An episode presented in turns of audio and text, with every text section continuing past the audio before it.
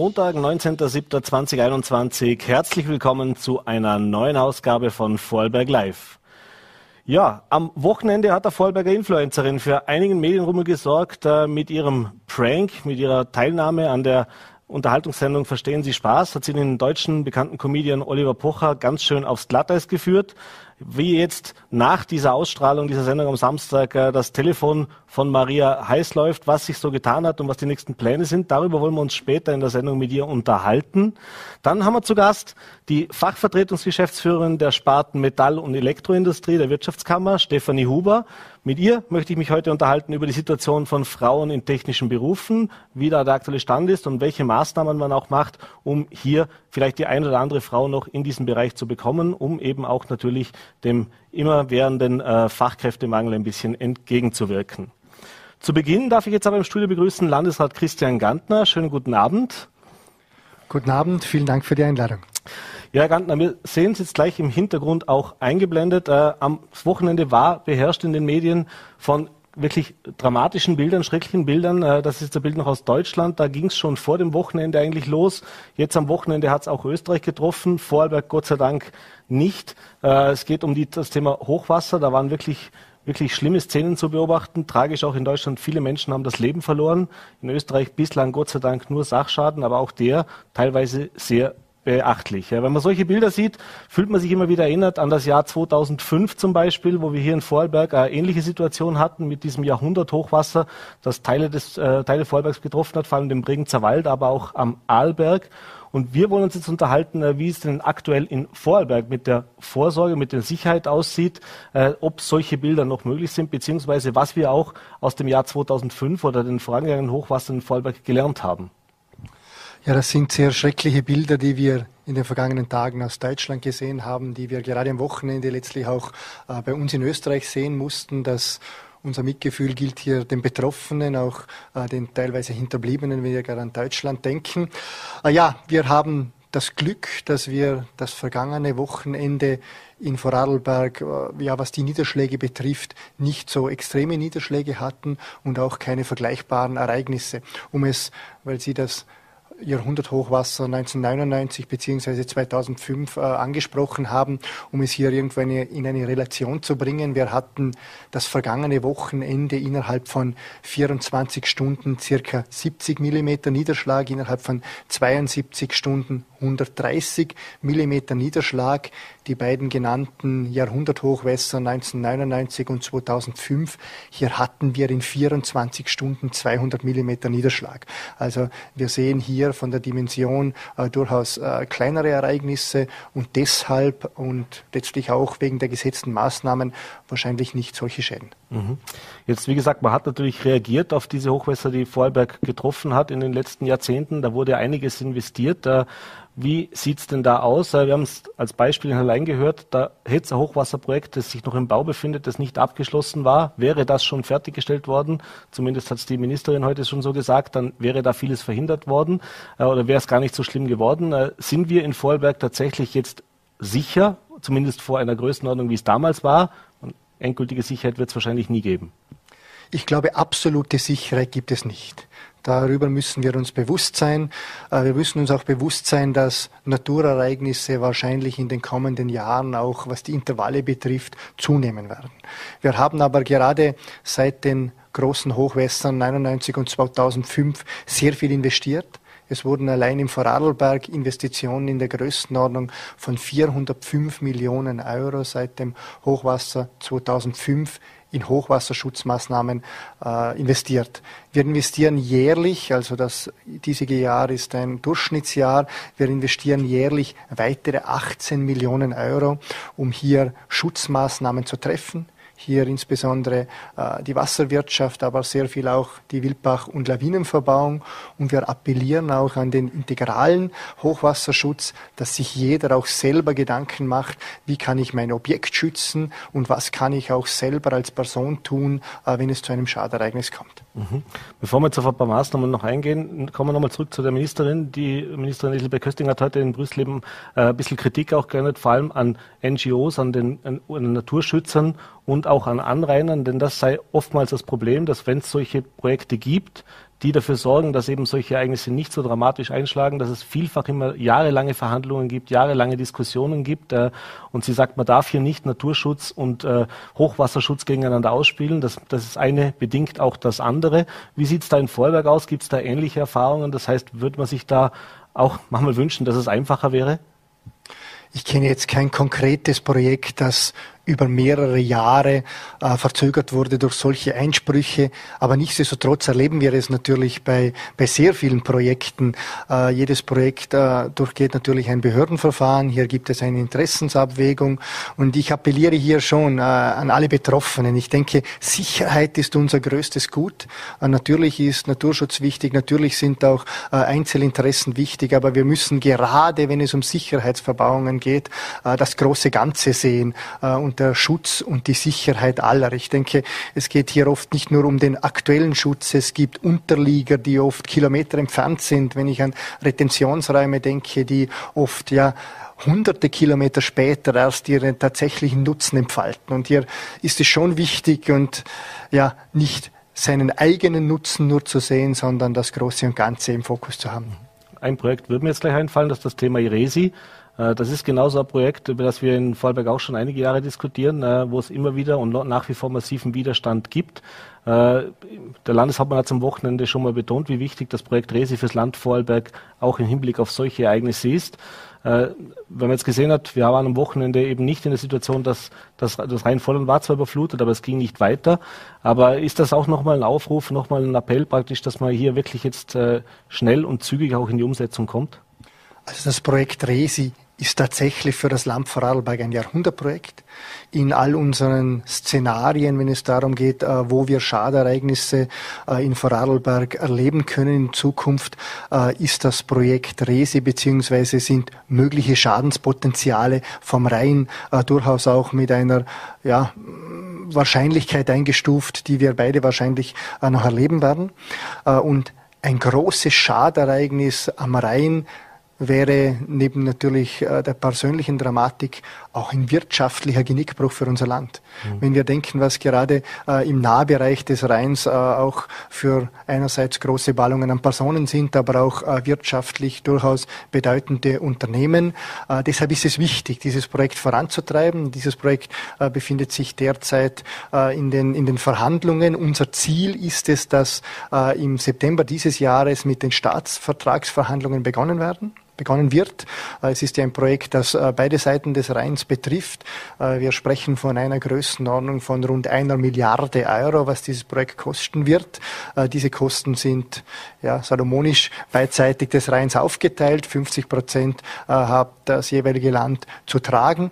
Und hier ist es wichtig und wir setzen auch alles daran, dass dieses Projekt ins Behördenverfahren kommt. Das braucht natürlich eine Umweltverträglichkeitsprüfung. Das ist auch richtig und wichtig aber dass das Projekt äh, auch vorangetrieben wird. Und im besten Fall, ich ja, betone im besten Fall, äh, sprechen wir mit einem Baubeginn 2024 mhm. und einer Bauzeit von 20 Jahren. Also wir haben noch was vor uns. Geht, dauert noch ein bisschen, bis das dann fertiggestellt ist.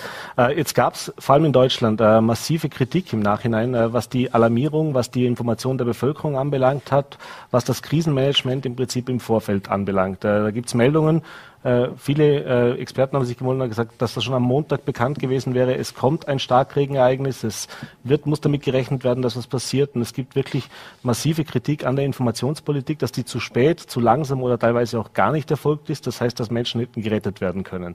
Jetzt wollen wir nicht darüber urteilen und können wir uns auch kein Urteil erlauben, was da dran ist und was da stimmt.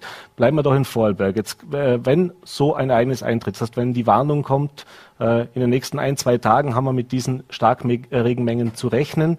Wie läuft das in Vorarlberg ab? Das heißt, sind wir hier auch gut gerüstet, dass wir wirklich hinunter bis in die Kommunen eine rechtzeitige Information hinausbekommen? Ich glaube, wir sind hier gut aufgestellt. Also selbst bei Ereignissen dieser Größenordnung, allgemein auch bei größeren Niederschlagsereignissen, werden diese äh, schon in den Tagen davor über Prognosen, über aktuelle Wetterdienste äh, von unserem Fachbereich Katastrophenhilfe auch entsprechend monitort Also das wird äh, beobachtet, was kommt hier auf uns zu. Es gibt ganz klare Stufen. Es gibt eine Informationsstufe, es gibt eine Vorwarnstufe und es gibt eine Warnstufe. Bei der Informationsstufe werden die internen Dienste verständigt. Das ist die Geologie, das ist der Wasserbau, das ist die Landeswarnzentrale. Bei der Vorwarnstufe werden dann äh, die jeweiligen Bürgermeister informiert, werden die äh, Feuerwehrkommandanten informiert, werden auch die Gemeindeeinsatzleitungen, Bezirkshauptmannschaften und so weiter. Da gibt es klar hinter hinterlegte Abläufe. Diese Abläufe sind auch digital, das kommt aufs Handy, das kommt per E-Mail. Äh, und wenn es dann in die Warnstufe geht, gibt es auch klare Abläufe wie über die Medien, wie öffentlich, über Radio, über andere Formate, über Fernsehen, auch äh, über solche Formate wie hier entsprechend zu informieren ist. Ich glaube, hier sind wir gut aufgestellt. Hier äh, haben wir in den vergangenen Jahren auch sehr viel gelernt. wir beproben diese Szenarien auch regelmäßig und hoffen damit auf entsprechende Ereignisse gut gewappnet zu sein. Mhm. Nochmal kurz auf Deutschland. Der ehemalige oberste Feuerwehrler in Deutschland hat äh, kritisiert, dass die Einsatzorganisationen nicht State of the Art ausgerüstet sind für solche Ereignisse. Er hat das ein bisschen äh, plakativ auch erwähnt. Die Feuerwehr ist heute nicht mehr hauptsächlich für Brandbekämpfung da, sondern für immer mehr für solche Naturkatastrophen. Also das Wasser ist der größere Feind wie das Feuer teilweise in gewissen Regionen zumindest. Äh, auch da hat man natürlich in den letzten Jahren einiges investiert. Äh, aber wie sieht es da mit dem Ausrüstungsstand aus? Äh, jetzt mal zumindest die Einsatzorganisation im Land, aber zum Beispiel auch die immer wiederkehrende Diskussion rund um die Hubschrauberverfügbarkeit fürs Land im Katastrophenfall. Äh, Gibt es da noch Nachholbedarf? Gibt es da auch noch Neuerungen oder Pläne? Also Deutsch Deutschland hat hier auch eine etwas andere Struktur wie wir. Hier gibt es neben den Feuerwehren den äh, THW, den technische, das technische Hilfswerk, das gerade, äh, wenn es um Hochwasserereignisse gibt, äh, auch eine wichtige äh, Aufgabe übernimmt. Ich glaube, wir im Land sind gut aufgestellt. Äh, wir haben für diese Ersthilfe bei uns die Feuerwehren. Hier auch ein großes Dankeschön an alle Kameraden, die gerade an diesem Wochenende auch bei den Ereignissen im Einsatz waren. Wir wissen, äh, das Ganze ist nicht oder meist nicht bei schönem Wetter, sondern das ist zu Nacht, das ist bei Regen, das ist in widrigen Verhältnissen. Und hier sind wir mit unseren Feuerwehren gut aufgestellt. Hier gibt es ein klares Bekenntnis von uns, äh, dass wir zu unseren Feuerwehren einerseits, was die Ausrüstung betrifft, stehen, aber auch äh, die Qualität und die Quantität. Ich glaube, gerade bei solchen Schadereignissen ist es durchaus wichtig, dass wir die Feuerwehren auch regional in den Gemeinden, teilweise sogar in den Ortschaften haben. Wir wissen aus der Erfahrung, dass hier oft Zufahrtswege abgeschnitten sind. Und wir können uns wahrscheinlich nicht ausmalen, was es bedeuten würde, wenn diese Einsatzkräfte nur irgendwo zentral, äh, wie es auch äh, andere Länder über Österreich äh, hinaus pflegen, sie nur irgendwo zentral in Bezirkshauptstädten und so weiter werden. Deshalb klares Bekenntnis äh, zu unseren Feuerwehren. Die übernehmen hier gerade was die erste Reaktion betrifft eine sehr wichtige Aufgabe und im weiteren Feld, wenn es um schweres Gerät geht, wenn es um äh, längere Einsätze geht, die auch zeitlich länger dauern, die noch mehr Mann- und Fraukraft benötigen, ist bei uns in den Katastrophenplänen auch das österreichische Bundesheer entsprechend hinterlegt und auch hier hat die Vergangenheit und auch auch aktuelle Situation gezeigt, dass das ein gutes Miteinander ist. Das ist auch wichtig. Mhm. Zum Abschluss, Sie haben es eingangs schon erwähnt, äh, das sind Ereignisse vermutlich, auf die wir uns in den nächsten Jahren immer mehr einstellen müssen. Äh, das sind klare Zeichen, dass sich das häuft, dass solche Ereignisse, die man vielleicht vor ein paar Jahrzehnten noch äh, eher Jahrhunderthochwasser genannt hätte oder Ereignisse, die wir hier so nicht kennen, dass wir mit denen rechnen müssen. Wie schwierig ist es aber trotzdem in politischer Verantwortung, wenn es natürlich auch um Geld, um finanzielle Mittel geht, praktisch die Bereitschaft herzustellen, nicht zu wissen, wann es dann mal gebraucht wird. Das ist ja auch so ein Thema, das da eben diskutiert wird. Denn klar, wenn ein neues Gerät angeschafft wird und das steht dann mal eben zehn Jahre in der Garage rum, dann wird es vermutlich auch Diskussionen darüber geben. Aber wie wichtig ist das? Und äh, dieses Bekenntnis nehme ich an, das nehme ich im Folgensatz heraus, das hat das Land ja schon abgegeben. Dieses Bekenntnis gibt es bei uns einerseits auf Landesebene, aber was ganz wichtig ist, das gibt es bei uns auch auf Gemeindeebene. Also gerade äh, die Sicherheit ist bei uns auch bei den Bürgermeistern Chefsache in den einzelnen Gemeinden äh, und hier erkennen wir auch quer durchs Land auch die Zustimmung der Gemeindevertretungen, wenn es darum geht, in diesem Bereich zu investieren. Sicherheit ist etwas, das man wahrscheinlich nicht mit Geld aufwägen kann, aufwiegen kann und deshalb ist es auch ganz wichtig, äh, dass in diesem Bereich auch investiert wird, auch für Ereignisse nächste Jahr, die wahrscheinlich in zehn Jahresabständen kommen, vielleicht äh, noch später. Aber es ist wichtig, dass man dann am Tag X, in der Stunde X auch das entsprechende Gerät hat Das ist das eine.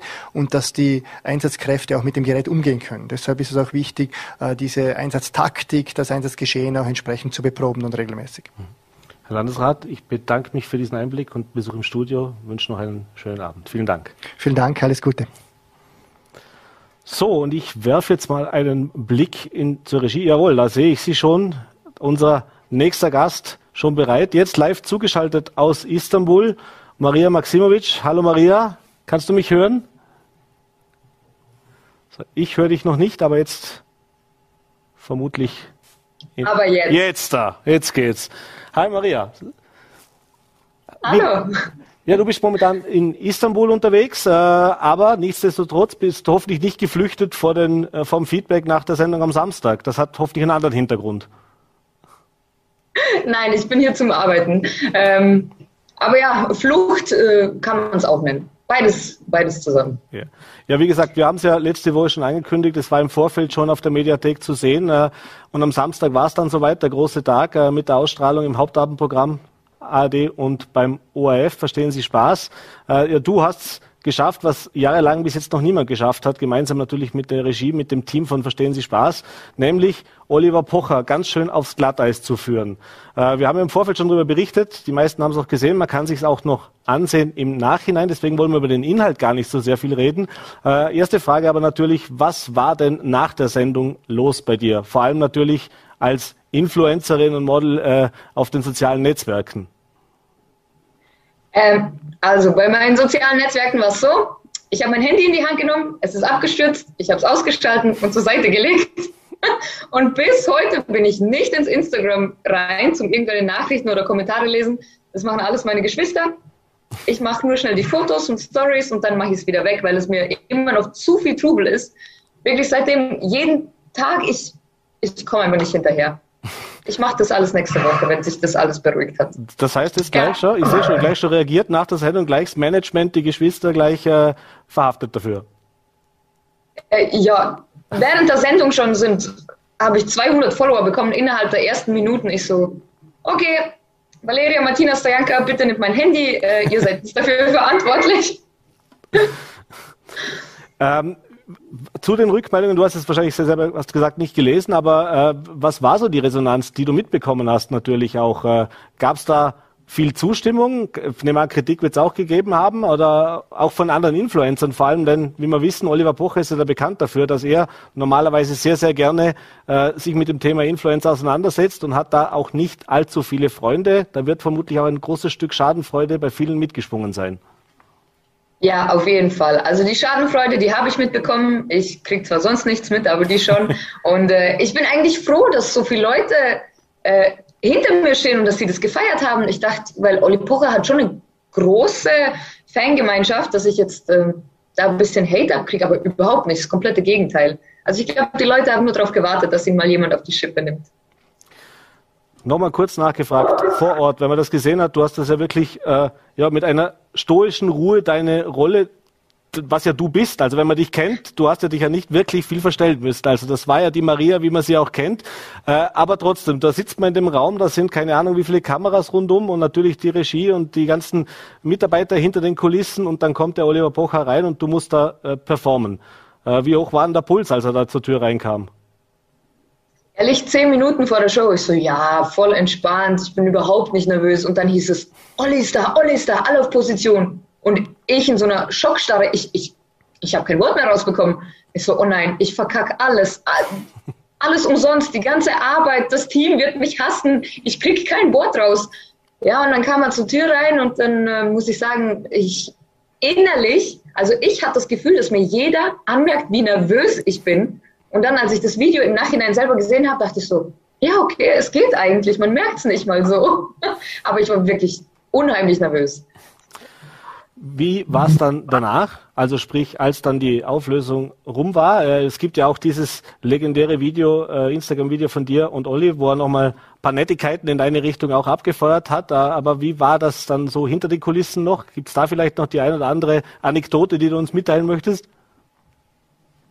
Ja, ich muss sagen, ich glaube, ich habe Olli verunsichert, weil er sich in dem Moment dann äh, nicht sicher war, okay, hat sie das jetzt wirklich nur gespielt? Weil das ist ja eine kleine Rolle gewesen, in die ich da geschlüpft bin. Natürlich habe ich mich selbst gespielt, aber charakterlich war das ja nicht ich. Ähm, oder ist sie jetzt wirklich die Masterstudentin, was weiß ich, stimmt das alles? Äh, gehört sie nicht zu, diesem, zu diesen Influencern, aber sie erfüllt doch alle Klischees. Ich glaube, er war so hin und her gerissen, wie er jetzt, äh, was er von mir halten soll. Und deswegen haben wir auch nicht sonderlich viel miteinander gesprochen. Das war das eine Video, was ich in der Story hochgeladen habe, als er mich ein bisschen beleidigt hat. Aber ja, das war's auch schon. Äh, jetzt muss man ja wissen, das ist ja eine Sendung gewesen, beziehungsweise eine, eine eine Folge praktisch jetzt, die nicht, die mehr Vorarlberger Beteiligung hat als nur mit dir, nämlich auch der Regisseur, der Nikolai, äh, ist ja auch genau. ein Bekannter äh, hier aus Funk und Fernsehen, würde ich fast sagen, zumindest hinter der Kamera in Vorarlberg. Äh, Nochmal ein bisschen mehr stolz drauf, dass es jetzt die Vorarlberger geschafft haben, Oliver Pocher zu pranken? Ja, ich bin auf jeden Fall stolz. Ich bin vor allem stolz, weil seine Frau ist Österreicherin, sein Schwager ist Österreicher, der Regisseur von Verstehen Sie Spaß ist Österreicher, die, die ihn verarscht hat, ist Österreicherin. Äh, ich bin schon ein bisschen, ja, stolz. So, wie ich dich kenne, war das natürlich nicht der letzte Streich. Du hast gesagt, jetzt bist du gerade in Istanbul schon wieder am Arbeiten. Äh, was gibt's denn sonst so? Was steht denn bei dir an? Was kommt als nächstes? Ich habe schon gesehen, also äh, zumindest der Regisseur war begeistert. Da hat schon angekündigt, also das wird nicht das letzte Mal gewesen sein, dass wir die Maria vor der Kamera gesehen haben. Ich weiß es nicht. Ich weiß es wirklich nicht. Ich habe im Moment, ich plane nicht voraus, ich habe noch keine Anfragen. Ähm, Im Moment mache ich gerade äh, Pranks hier in Istanbul für, ja, für so kleine Videos halt. Das ist auch was ähnliches wie so versteckte Kamera. Ähm, ja, was steht danach an? Halt, ich habe Jobs gerade, fernsehtechnisch ist bis jetzt noch nichts drin, aber mal gucken, was kommt. Aber lieber wieder lieber in die Richtung weitermachen oder äh, denn wenn man wenn man dich erkennt, du, also erster großer TV-Auftritt war Temptation Island, äh, da äh, das, das Rum, Rumgebumse auf Temptation Island, um jetzt den Oliver Pocher zu zitieren, äh, ist jetzt sagen wir jetzt mal so, äh, vielleicht jetzt nicht unbedingt das Kulturfernsehen der ersten, äh, der ersten Kategorie. Da ist es natürlich, verstehen Sie Spaß, das Samstagabend Familienunterhaltung schon ganz eine andere Kategorie. Äh, das heißt, sieht man dich als nächstes eher im Dschungel oder eventuell eher wieder, also wenn es nach dir geht zumindest, oder beim öffentlich-rechtlichen Hauptabendprogramm? Ja, also wenn es nach mir geht, das ist schwierig. Ich bin so ein vielfältiger Mensch. Ich kann mich da nicht entscheiden. Aber nein, grundsätzlich würde ich schon äh, gerne etwas machen, das ein bisschen seriöser ist. Ich meine, ich werde auch älter und ich habe auch noch eine Ausbildung nebenher, die ich nicht umsonst gemacht habe. ähm, ich würde schon gern ein bisschen was Seriöser, Seriöseres im Fernsehen machen. Aber so ganz ab. Moderieren, Schauspielen. Ich weiß es nicht. Aber auf jeden Fall keine äh, Trash-Shows mehr. Ah, okay, das, das, das nicht. Also nicht na, das nächste ist, keine Ahnung, bei Promis unter Palmen oder Dschungelcamp oder ähnliches. Die, der, der Zug ist abgefahren. Ungern. Wenn das Angebot stimmt, oder wie? ja, ich meine, ich bin eine Business Lady, ne? Man muss schon abwägen, wie, wo, was. Na, jetzt gibt es ja mal mehr wie 100 Euro für einen Instagram-Post, oder? Mittlerweile, dank der gestiegenen Followerzahlen. Also zumindest die Verträge, die kannst du neu überarbeiten. Ja, Maria, ja, das stimmt. Äh, wir sind ja schon am Ende. Ich will dich gar nicht viel länger aufhalten. Wünsche weiterhin alles Gute. Äh, nochmal Gratulation zu diesem Auftritt. Hat uns viel Spaß gemacht. Genieß Danke. die Zeit in Istanbul und bis bald. Danke, Danke dir. Danke. Tschüss. Ciao. So, und nach Hochwasser und verstehen Sie Spaß, kommen wir jetzt zu unserem dritten Studiogast. Äh, herzlich willkommen, Stefanie Huber.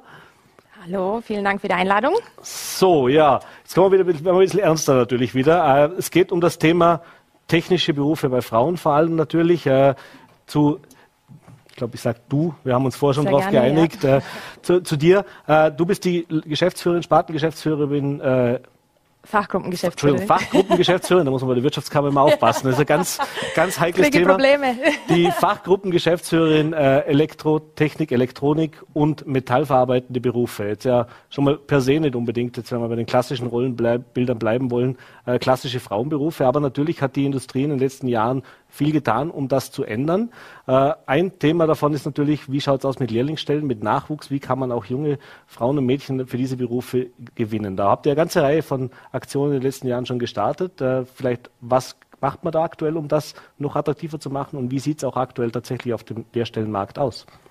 Also die Industrie in Vorarlberg ist natürlich äh, eine sehr interessante Branche, eine Branche, die natürlich für, die, ähm, für den Wohlstand in Vorarlberg natürlich auch äh, zu, also ja, hauptsächlich eben dafür zuständig ist. Also wir sind natürlich sehr groß und ähm, wir machen sehr viele Sachen. Äh, wir können also gar nicht klagen, was Lehrstellen anbelangt. Wir haben jetzt dieses Jahr 409 Lehrlinge, ähm, ein, also für Herbst haben die eine Zusage bekommen. Sogar äh, 22 Prozent davon sind weiblich. Das sind schon mal drei Prozentpunkte mehr als wie im Vorjahr. Und dort davor waren schon wieder äh, mehr Lehrlinge im Herbst, die gestartet haben 2020. Ähm, also die Tendenz ist steigend. Wir, aber wir machen natürlich auch sehr viel dafür, dass die Lehrlinge zu uns kommen in die Industrie. Also jeder einzelne Betrieb und natürlich auch das Technikland Vorarlberg äh, macht sehr viel dafür. Wir haben im Herbst eine Initiative gestartet, die heißt Hightech Girl einfach um Aufklärungsarbeit zu leisten bei den Familien, bei den Jugendlichen, um die Hemmschwelle zu senken, um Erfolgsstories zu zeigen, denn äh, mit der Lehre kann man im Prinzip alles machen. Man wird Fachkraft, man kann eine Matura nachmachen, man kann ein Studium beginnen und wir sagen immer von der Lehre zur Karriere, man kann sogar Geschäftsführer werden. Also wenn man will, schafft man alles und das Technikland ist natürlich offen für Männlein wie Weiblein ähm, und wir stehen natürlich äh, dafür ein, dass äh, jeder sich angesprochen fühlt und eine Lehre bei uns beginnen möchte. Mhm. Jetzt, du hast gesagt, es sind über 20 Prozent der Lehrlinge jetzt schon weiblich. Ja, das ist ja ein schöner Trend, dass das nach oben geht, aber es ist natürlich immer noch nicht dort, wenn wir jetzt bevölkerungstechnisch schauen, bei 50-50, da ist noch Luft nach oben. Äh, warum ist denn das so, dass nach wie vor tatsächlich diese Rollenbilder so verschärft sind oder dass, dass eben so technische Berufe bei jungen Mädchen und Frauen nicht so sehr ankommen, dass das ein attraktiver Job ist? Ähm, natürlich ist das äh, noch nicht so, weil es natürlich auch gesellschaftlich noch nicht so gesehen wird. Bei den Familien, da herrschen Gerüchte wie, ach, den Wiedereinstieg schaffst du in einer technischen Lehre nie wieder, wenn du einmal eine Familie gründest, was einfach absolut nicht stimmt. Wir leisten hier auch Aufklärungsarbeit in unserem Technikland-Magazin. Im Herbst kommt die nächste Ausgabe heraus, wo wir, wo wir auch aufzeigen, dass man trotz äh, Kindern, Familie den Wiedereinstieg in einer technischen Lehre natürlich schafft. Männlein wie, also äh, Frauen wie Männer. Also ist ja unabhängig davon, mittlerweile gehen ja auch sehr viele Männer in Karenz, wir möchten hier niemanden ausschließen. Und hier gilt es einfach, Aufklärungsarbeit zu leisten. Hier gilt es zu informieren von unserer Seite aus, also vom Technikland, aber genauso wie von den Betrieben. Wir arbeiten hier sehr eng zusammen natürlich. Aber auch die ähm, Eltern, Großeltern sind ja die Influencer für 13-, 14-Jährige, die kurz vor einer riesengroßen Entscheidung stehen, sich eben für einen Lehrberuf vermutlich, also womöglich für ihr komplettes Leben zu entscheiden, was natürlich auch nicht stimmt. Man kann sich ja, wie gesagt, immer umorientieren. Und ähm, da kann ich nur empfehlen, dass man sich informiert, dass man sich bei uns auf der Technikland-Homepage informiert, dass man sich bei den ganzen äh, Betrieben informiert, dass man schnuppern geht, weil ich glaube, sobald man in Berührung kommt mit Technik, ähm, kommt die Begeisterung. Wir haben jetzt im Herbst wieder die E-Messe, die starten wird. Wir haben hier einen riesengroßen ähm, Messestand Dort möchten wir, also unser Motto ist für Technik begeistern und das schaffen wir auch eigentlich äh, regelmäßig. Also 2019, wo die letzte E-Mail stattgefunden hat, hatten wir danach etliche Schnupperanmeldungen und das ist einfach wichtig, dass die jungen Menschen, wie gesagt, egal ob äh, weiblich oder männlich, in Berührung kommen mit der Technik, sehen, ach, das ist ja kein dreckiger Beruf, mittlerweile ist sehr viel digitalisiert, also mhm. hier also braucht man auch das Know-how und das ist einfach wichtig, dass man sich selbst informiert und dass man, äh, dass die die Betriebe informieren, beziehungsweise wir als Technikland. Mhm. Neben den klassischen Rollenbildern gibt es natürlich auch das Klischee, dass jetzt äh, Jungs sind eher die Bastler, Mädchen eher die die Sprachen lernen. Äh, jetzt gibt es natürlich auch Frauen in technischen Berufen. Äh, nehmen an, die Praxis wird was anderes sagen. Ähm, also Unsere Betriebe können das so natürlich nicht bestätigen. Jeder soll seinen Lehrberuf oder allgemein seine Berufung äh, finden nach Eignung und Neigung. Das ist natürlich das Wichtigste. Ebenfalls ist es wichtig, dass die Familien auch dies zulassen, dass man eben nicht vorgefertigte Rollenklischees seinen äh, Kindern übertragt, dass man auch schon früh mit ähm, verschiedenen äh, technischen äh, ja, äh, Initiativen in, in, Berührung kommt. Wir haben ja nicht nur das Technikland, das ist ja schon für ab 13-, 14-Jährige relevant. Wir haben auch Projekte wie Lego Mindstorms, wo schon Mittelschulen damit einfach äh, konfrontiert werden und spielen, also spielerisch eigentlich die Technik erlernen. Hier geht es auch um Programmierung, genauso wie Code for Talents, das fängt schon in der Volksschule an. Und umso früher man damit beginnt, umso einfacher ist es einfach, ähm, äh, Rollenklischees aufzubrechen, weil die gibt es zwar zu diesem Zeitpunkt in den Altern auch schon, aber nicht so viel sehr, als wie wenn sie dann schon Jugendliche sind, in, die mhm. sich in der Pubertät befinden. Und deswegen schauen wir einfach, dass wir mit unterschiedlichen Initiativen ähm, das vorantreiben und stetiger Tropfen hüllt den Stein und äh, wir können zum Glück immer immer mehr junge Frauen dazu gewinnen und natürlich die jungen Männer auch zu uns ins Technikland zu kommen. Mhm. Welche Lehrberufe sind denn in deinem Fachbereich jetzt auch die, die am meisten gefragt sind, beziehungsweise wo auch am meisten gesucht wird? Also am meisten, also die meisten Lehrlinge per se haben wir natürlich im metalltechnischen Bereich. Äh, hier wird nochmal unterteilt in neun unterschiedliche äh, Bereiche.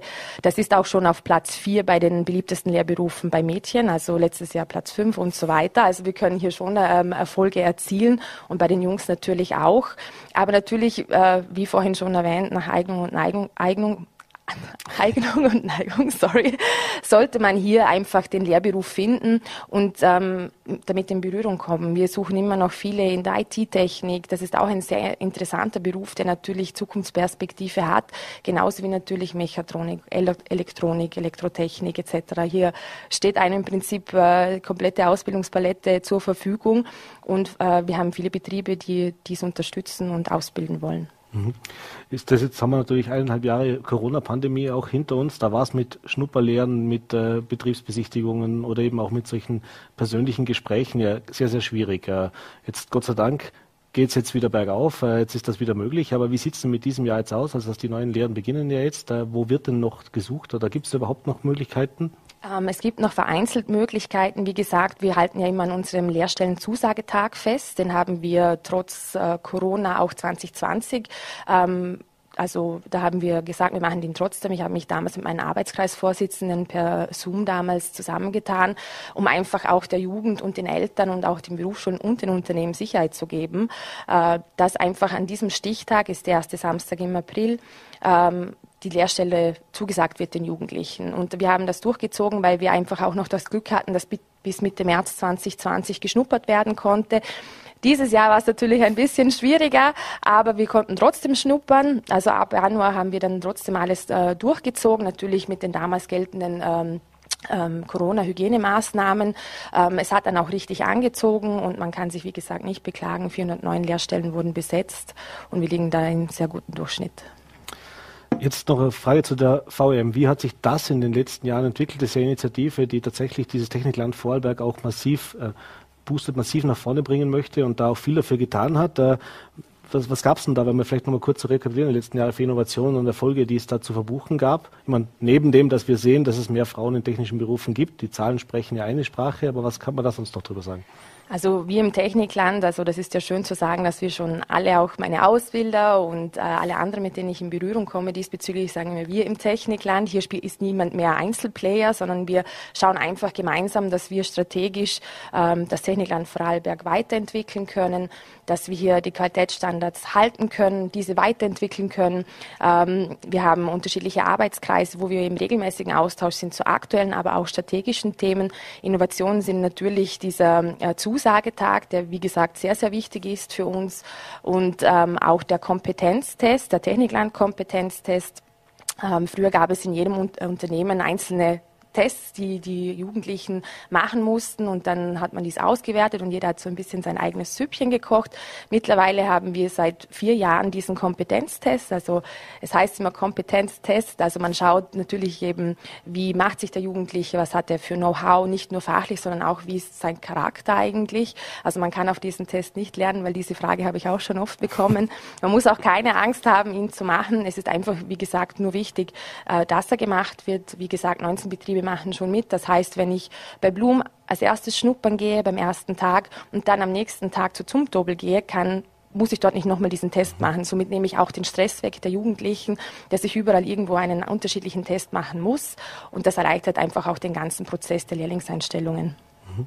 Zum Abschluss noch vielleicht die Schwierigkeiten und Herausforderungen. Also sprich, was sind so ein paar Punkte, wo du sagst, da müssen wir in den nächsten Jahren noch mehr, den, noch mehr ansetzen oder äh, da könnte man, könnte es noch besser laufen?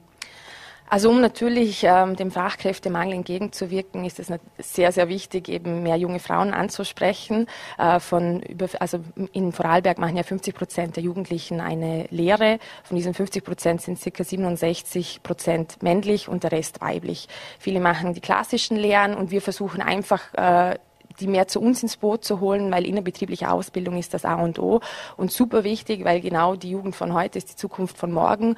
Und wir bieten natürlich eine Ausbildung mit äh, Zukunft und Perspektive. Und hier gilt es einfach dran zu bleiben und äh, noch mehr zu geben, auch in den Betrieben aufzuklären, genauso wie nach außen hin einfach mehr Bekanntheit zu erreichen, dass sich auch, wie gesagt, die Familien selber informieren bei uns und einfach die Hemmschwelle zu senken und einfach äh, ja, Technik erleben und für Technik begeistern. Und diesem Motto bleiben wir uns natürlich hoffentlich die nächsten Jahre treu. Stefanie Huber, danke für den Besuch im Studio und diesen Einblick in die technische Berufswelt. Äh, Dankeschön und danke schönen sehr. Abend. Ebenfalls. Meine Damen und Herren, das war's mit der heutigen Ausgabe von Vorarlberg Live. Ich hoffe, es hat Ihnen gefallen. Ich wünsche Ihnen jetzt noch einen schönen Abend und wenn Sie mögen, natürlich morgen wieder 17 Uhr live auf Voll.at, VNRT und Ländle TV. Machen Sie es gut.